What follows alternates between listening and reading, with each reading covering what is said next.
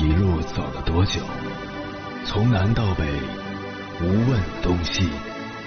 这一生走了多远？春华秋实，红颜白发。也曾鼓起勇气，奔向不曾到达的地平线。也曾迷失方向，受困于爱恨情仇的漩涡。当夜幕降临，一切归于沉寂。有人正迎着月光，踏遍千山万水，为你而来。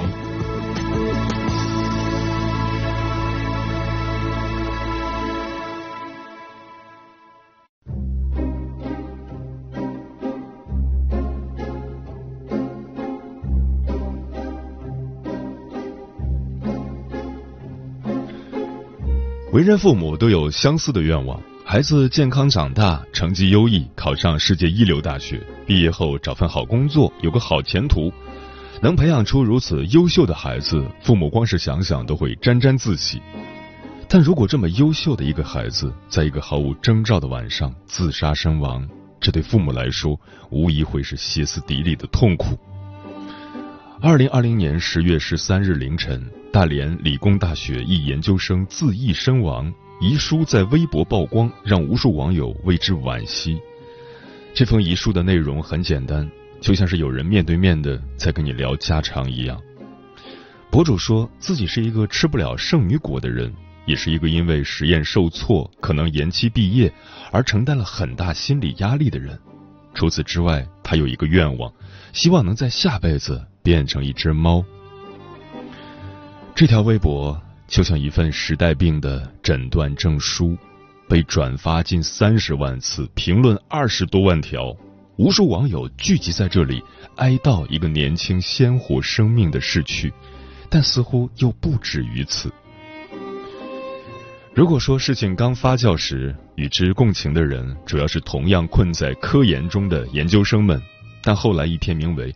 大连理工的悲剧发生后，读博又休学的我，有些话想说的文章，则点燃了一种范围更大的、更隐秘的焦虑。作者毕导在文中剖析了自己真实的心路历程，其中一句话引爆了几乎所有人的朋友圈：优秀的人难以接受自己的平庸，因为他们自省意识强，但能力又可能不足以改变现状。由此，我想到了之前看到的一个热门视频：接受平庸真的很难吗？视频里的文案是这样写的：平庸就那么不能接受吗？我胸无大志怎么了？我不求进取怎么了？这个社会怎么了？这个社会只能成功吗？这个社会不成功就没有价值吗？我过普通人的生活，我享受简单人的幸福，我有错吗？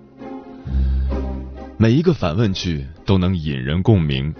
正如视频下面的一部分网友所说的：“总有人得当废柴咸鱼吧？我可以。每个班都有倒数第一的学生，没有我倒数第一，你倒数第二，能安心吗？我愿意做那个在路边鼓掌的人。其实，生活里的每一个人都是社会运转的一颗螺丝钉，不管平庸与否，都在自己的位置上发挥了不可或缺的作用。”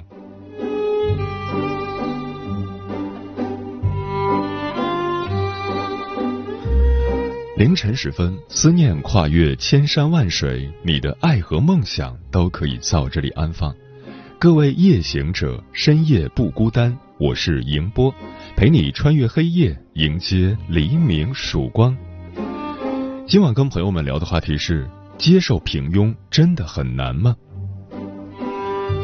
年轻的时候，我们总是意气风发，相信一切皆有可能，世界似乎都可以掌握在手中。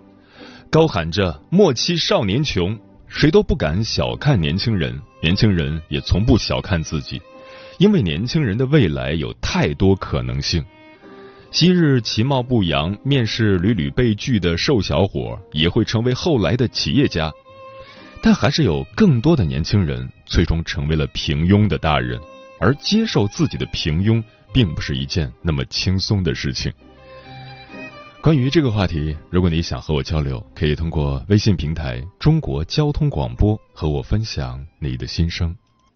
你恋爱过吗？结婚算俺都有孙子了。呃，一直都单身啊。爱过。你有梦想吗？我希望多拉点生意，给孩子攒点钱。年轻的时候想当个舞蹈家。当然有啊，不过我只想给自己打工。我一直想开个花店。你走过千山万水吗？跑了二十多年车，哪儿没去过呀？我也是个旅游达人，山山水水都看过。还没走过，不过呢，我想以后是不是能够环游世界？追星算吗？从一个城市跑到另一个城市。那你呢？我爱过，有梦想，此刻依然在路上，跨越千山万水，奔赴与你在深夜的心灵之约。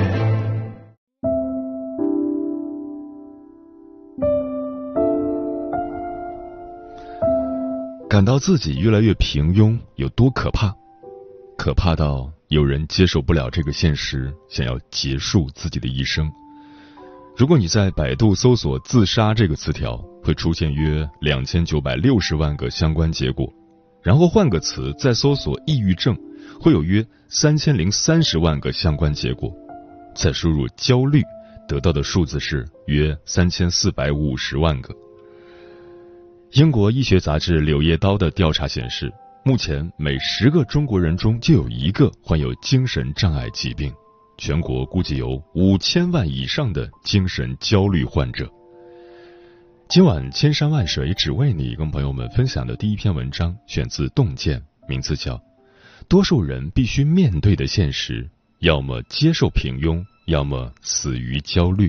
作者：乔治。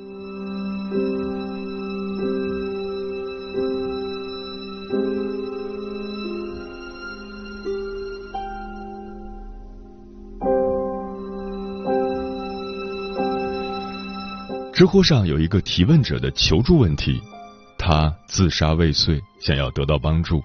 他是这么描述自己的：我大专毕业三年，考了成人本科，还没毕业，二十五岁了，还做着行政前台的工作，换了几份工作，没什么质的变化。想学画画，自己买了纸笔回来，画了几个月，太难看，发现自己没有这个天赋，还是放弃了。想学英语。下载了各种 App，买了牛津词典，看了很久。想转行干软件，从测试做起，一看学历全要全日制本科以上。我每天早起晚归，周末也不敢休息。为什么我这么努力了，还是什么都做不成？我的人生注定就这样了吗？浑浑噩噩的过一辈子。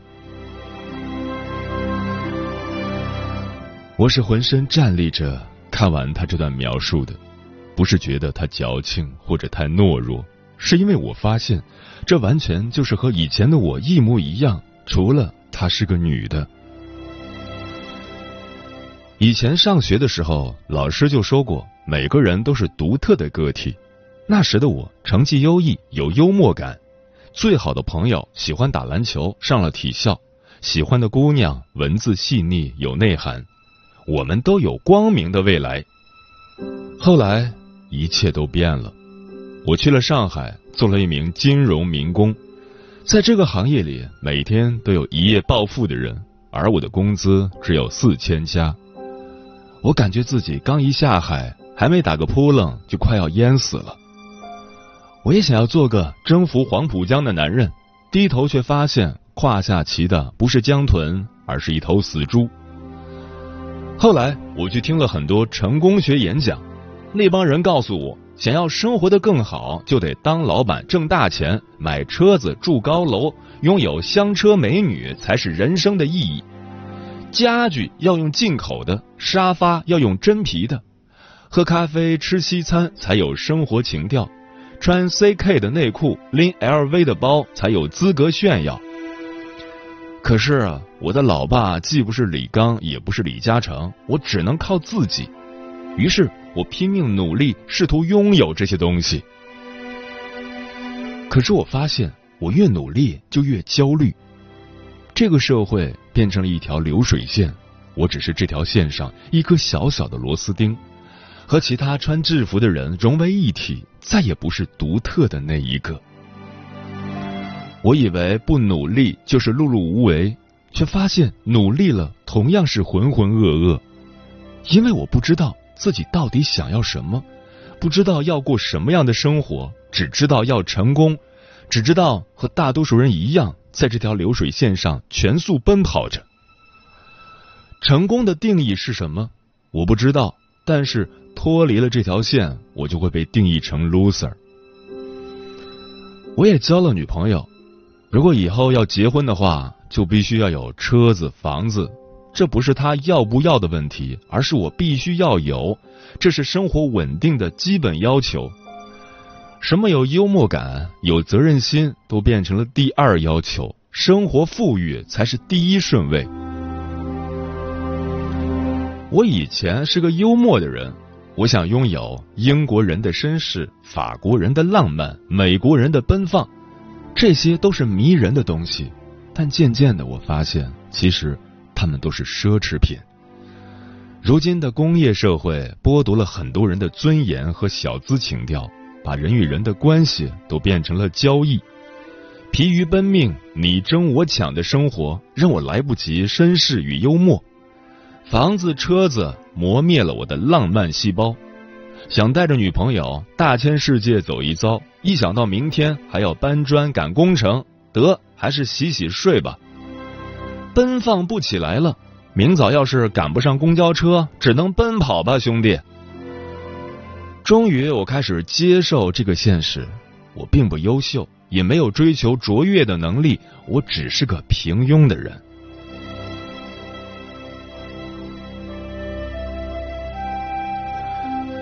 接受自己是个庸人的过程是异常痛苦的，每天我都在内心剧烈的挣扎中度过。甚至一度有轻生的念头。为了平息自己的这种念头，我开始看书，想从书中寻找到答案。我看到梁晓声在《忐忑的中国人》一书中写道：“中国人不分男女老少，不分农村和城市，不分贫富，不分官民，总而言之，集体陷入了一个焦虑忐忑的年代。”人心介于有盼头与放弃了盼头的无为的焦虑与忐忑之中，真是越看越想死啊！后来我去找我最好的朋友谈心，那个上了体校、曾经阳光的大男孩，他叫坤斌。我们没聊出个所以然，因为他的生活轨迹和我几乎是一样的。昆斌毕业后做了体育老师，生活还算安稳。可是看着身边的人都做了生意，当了老板，开上了宝马，他就觉得非常的焦虑和不甘心。然后他毅然决然的辞掉了老师的工作，跑到北京求发展。听说销售这个行业赚钱，于是干起了房地产。三年内还考了无数的证书，只想在最快的时间内赚更多的钱，付上三环房子的首付，买辆四个环的车。开上它，一路飙到五环外，再娶个漂亮的姑娘，对她好，不给她上环。他以为通过自己的努力就能提高赚钱的能力，可最后除了内心的焦虑堆到了海拔一千米高，当初的志气已经低到了水平面之下。最后，我们除了承认彼此都是平庸的人之外，只觉得这些年过得异常的快。皓首白发如白驹过隙，可是我们丝毫没有察觉，明明连每天的工作时间都觉得度日如年，怎么可能过得这么快？以前总觉得快乐的时光是短暂的，其实当回头统计过去的时候，才发现那些重复和无意义的时间才是最先会忘记的。如果每一天都过得丰富且有意义。那记得的细节就很多，就像你记得小时候那个阳光明媚的下午。如果你拿支笔记录下每天做过的事情，一周后再看看有什么不一样。如果让你和一周前的自己竞争同一件事情，你有信心战胜他吗？那么一个月呢？半年呢？这说明我和坤斌这些年除了在赚钱，竟再也说不出几件有意义的事。这就是我们要追求的成功吗？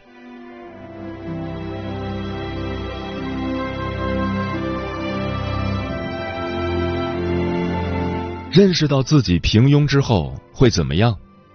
有的人想要自杀，大部分人是不得不接受这个结果，然后活着。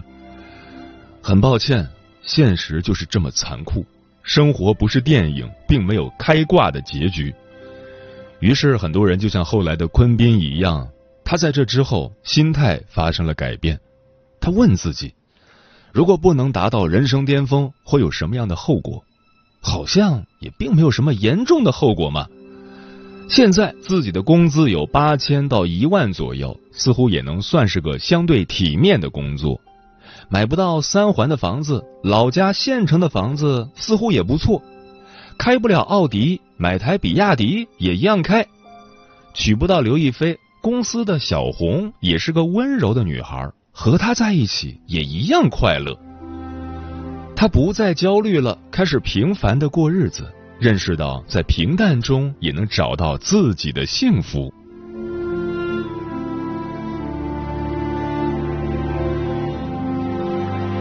至于我，后来开始了写作，终于我也不再焦虑。相反，我对生活变得越来越充满热情。我明白了自己想要的是什么，虽然根本不算成功，但是我却变成了另一个更好的自己。成功从来都不是人类标配的人生。娱乐圈有一群默默无闻的导演，常常只拍小众的纪录片。付出和回报不成正比，一部片子挣的钱还没有商业片两场排片的票房高，可是他们仍然很快乐的做着这样的事情，因为这就是他们的理想。也有像郝蕾这样的演员，演技高超，人又漂亮，却几年才拍一部文艺片，每一部都是高质量，之后就像消失了一样。没有绯闻，也不拍广告挣钱，因为这就是他想要的生活。你之所以焦虑，是因为你被成功绑架了。公园里有个画油画的女孩，一年都可能画不了两幅。她如此的平庸，却如此热爱生活，笑容满面，因为她已经实现了自己的成功。就像《三傻大闹宝莱坞》里的阿米尔汗说的那样，我选择工程学，那是因为我热爱工程学，她就是我的老婆。而你天生就是个摄影师，却跑来学工程，这样怎么能不痛苦和焦虑？找准方向才是最重要的。而真正的平庸，就是既实现不了普世的成功，又不知道自己想要什么的一生。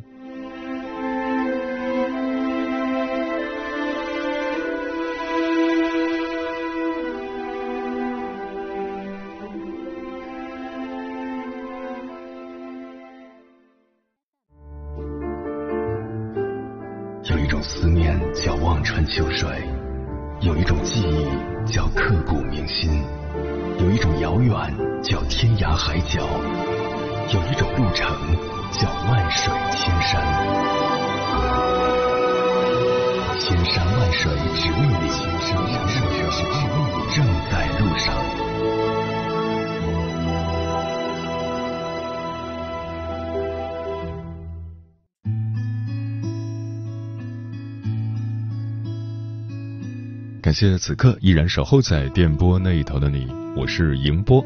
今晚跟朋友们聊的话题是：接受平庸真的很难吗？对此你怎么看？微信平台中国交通广播，期待各位的互动。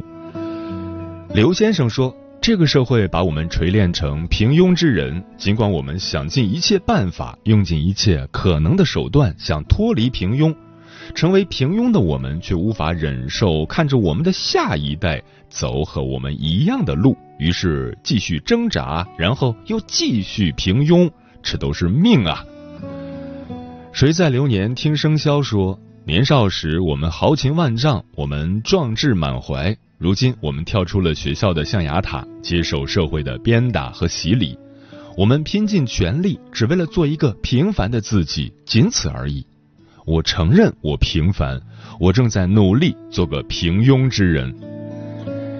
晨曦说：“如果接受自己的普通、平凡无奇、碌碌无为和不完美，可以减少焦虑，又有何所畏惧呢？所谓悦人不如悦己，生活不应该被轻易定义，灵魂不应该被 PUA。天净沙说：“因为我们从小被灌输的思想就是要有理想、有抱负，觉得自己一定会很了不起。但是事实证明，我们大部分人注定要平凡的过一生。想开了，接受现实，接受自己的平凡亦或平庸，没什么大不了的。”枫叶轻飘说：“最近很喜欢一段话，路还那么长，这个年纪不该忧愁万分的。”生活嘛，就是不断的接受现实，承认自己的平凡，努力的朝前走，养好性格，好好生活，该来的总会来。我们不妨大胆一点，接受自己的普通，承认自己的平庸，过好自己的日子，做一个积极向上的小人物，有什么不好呢？手心的温暖说：“生活中大多数人都是平庸的过一生，平庸的人生与亮丽的人生相比，至少没有大风大浪，没有高低错落，不用战战兢兢，也不用言不由衷，没那么多攀比、期待、失落，至少岁月静好，现世安稳。”风林说：“我们应该试着承认自己的平庸和不特别，接受自己没有别人厉害。”世界上优秀的人大有人在，人外有人，天外有天。我们首先接受自己的普通，然后再努力出众。平凡人也有高光时刻，但前提是自己足够努力，足够坚定。普通的同时，我们也要自信、勇敢、独立。书童说自己的平庸是相对于别人的成功，成功永远是少数人的。这里所说的成功，就是大家所理解的个人的成功，而非社会的成功、教育的成功。不可否认，成功的社会教育会孕育大批成功的人，只是现在的环境否定了平庸。漂浮的云说：“茫茫人海中出类拔萃的人并不多，大多数人都是平庸无奇、默默无闻的。在历史的长河中，我们都是渺小的灰尘。”启梦木良说：“我们大多数人其实都是平凡人，更多的人是平庸之人，并不是每件事都追求所谓的意义。能够把自己想做的事做好，本身就是这件事的意义。”阿猫说：“聪明人不少，优秀人不多，平庸人居多。如果不接受自己的平庸，那就每天学习一点点，每天进步一点点，别让这辈子白活。”让平庸的人生变得不平庸，那就没有人能够否定你的优秀。嗯，如果我们不是在跟别人比名比利，而只是在为自己寻找心灵安适之所在，那么连平庸这个词都没有存在的意义了。平庸是跟别人比，心灵的安适是跟自己比。我们最终极的负责对象。千山万水走到最后还是自己，生活的真相或许就是我们终于找到了自己。